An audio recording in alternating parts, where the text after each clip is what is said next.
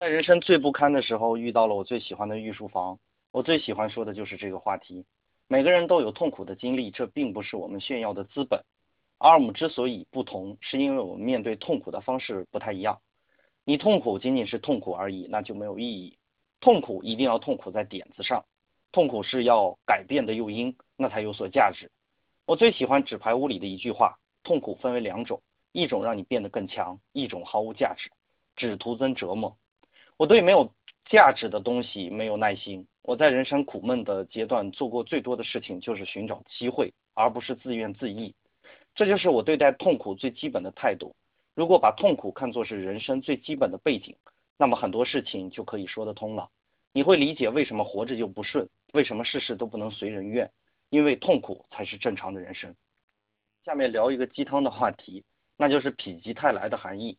否极泰来源于易经的否卦和泰卦。原文是天地交谓之泰，天地不交谓之痞。所以，我们理解痞和泰就按是否通达来理解就很好。不通达就会滞涩。痞字很好写，上面是一个不，下面是一个口，就是否定的否。直白的说明一个很有趣的事情，那就是在极其不顺利的时候闭上嘴就好，因为抱怨不会为你解决任何问题，而你一直坚持下去，从概率学来看，你总会成功的。人一辈子一直点儿背，这样的概率也很难达成。这种思维方式有点类似于我们老古人说的运数。老话说得很好，三十年河东，三十年河西。最笨的办法就是永远不逃离，让我们在一起，不要离开，别在黎明的时候倒下。所以，我们搬迁至荔枝，我毫不心慌，也不担心，因为我相信好事马上就来临了。我在做御书房之前呢，也做过很多的事情，但几乎件件事情都不灵。我问过我自己，是不是因为我太笨或者太懒？结果大家都知道哈，这两个特征和我没有太大的关系。但是不知道为什么我总是不行。但是有一点我从来没有改变过，那就是如果这样不行，我就换个姿势继续睡。没到天亮就不该我起床。感情可以延后，延享受也可以延后，唯独努力永远不要延后。我是个活在深夜里的动物，我喜欢万物都没有了声响，然后我的声音和我的动作就会倍感的明显。这是很利于我观测自己行为的方式。这也让我很喜欢孤独。如果你不相信否极泰来，那么你再看一眼开号。我从来都不是一个简单的讲书人，我是用生命在烹饪知识，在证明给大家看。让我煮知识给你吃，我们在一起。今天有人给我发红包说祝开号御书房长命百岁，对此我表示不太可能。御书房表现出强烈的排他性，不管我和谁合作，好像只有我抢别人的粉丝，没有别人抢我粉丝的可能。这也说明一个很有趣的问题：御书房还真得只能加上开号两个字，这就是自媒体独特的特性。没有人会代替别人，但是不同的一点，开号御书房的很多粉丝来源于逻辑思维，还有人很还有人公开留言给我，说现在只听开号御书房了，以前还听逻辑思维。对于这样的留言，我是很恐慌的。我是没有想要抢夺别人资源的意思，但是御书房的粘性大的让人害怕。这种粘性是沉在水底的，不是浮在水面的。很多人明明都在听御书房，都在感受着知识带来的快感，并且他也在被改变着，但是他从没有跟我说过一句“我爱你”。这一点我十分开心。管这种状况叫春雨。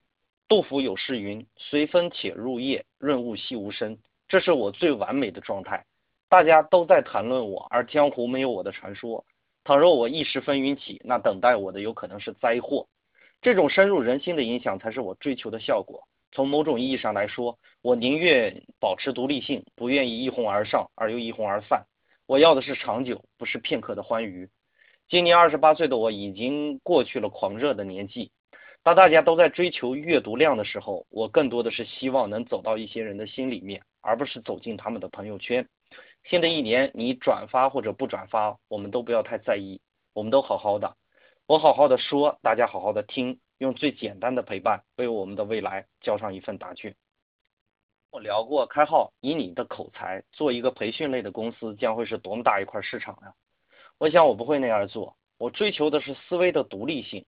我们御书房的节目最终指向的一定是你思考的可能，而并非绝对化的概念。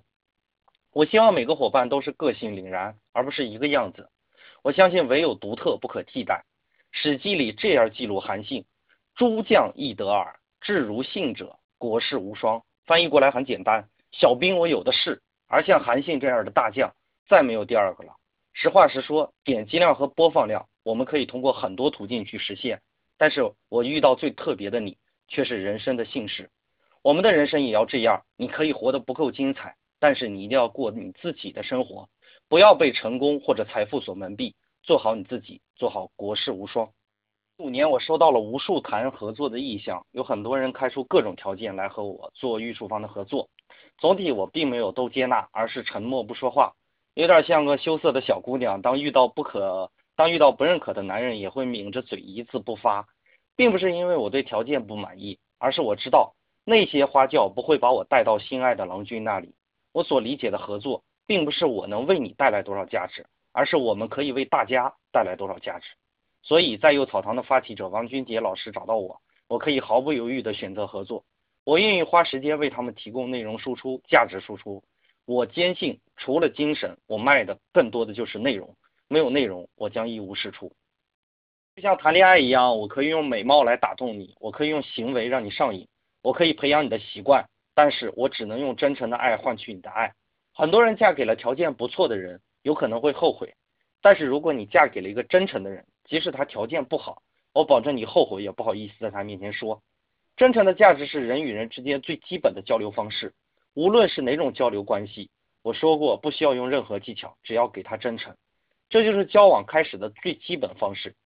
不要妄图设计一个完美的营销方式去获取别人的信任，而获取别人的信任只能用等同的信任去和别人交换。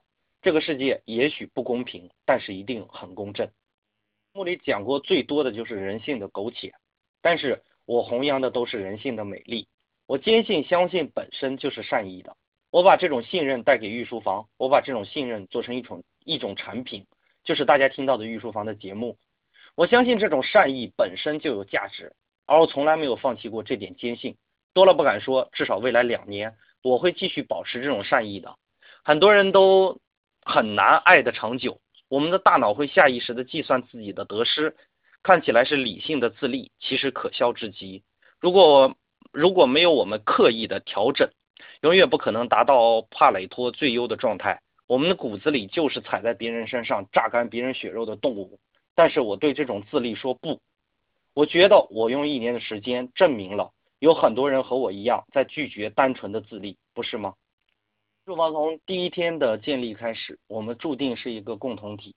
因为预售房是有灵魂的，也是有目标的，这是粘合我们最基本的条件。所以开号一说搬家，很多人都跟着搬家。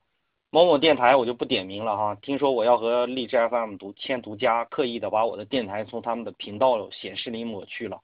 也就是说，除非你在他们电台里订阅了开号御书房，否则你在这个电台里是看不到开号御书房的音频的。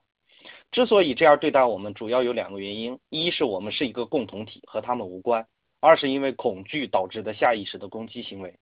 前几日我还说过不要黑我的老东家哈，我还反复的跟伙伴们说君子绝交不出恶声，结果我今天再打开这个软件，我被他们抹得干干净净。我们没有必要配合他做一个坏人，安安静静的搬家就好，反正我们已经决定要离开了嘛。之前讲过胆父的故事，在春秋大义里，敌人骚扰胆父，胆父也不生气，割地赔款，为了不让大家受伤，他还迁移到别的地方去，但是大家都会跟着他家。但是但是大家都会跟着他走，因为胆父以大家的利益为重，所以老子说：贵以身为天下，焉可以托天下；爱以身为天下，焉可以寄天下。既然我一直把玉树坊当成一个共同体，那么我们的利益就应该是复杂的，不能只以我的发展为目标，更多的要考虑大家的使用便利。那么我估计我再去别的平台签独家的可能性会大大的降低。咱们就好好的在励志里慢慢的挪，人少没关系。要相信内容永远是执着下去的理由。而在二零一六年里，我承诺大家，我会好好研究共同体应该如何经营的，我会保证给大家一个相对满意的调整。很多自媒体都宣导一个角度，那就是去中心化。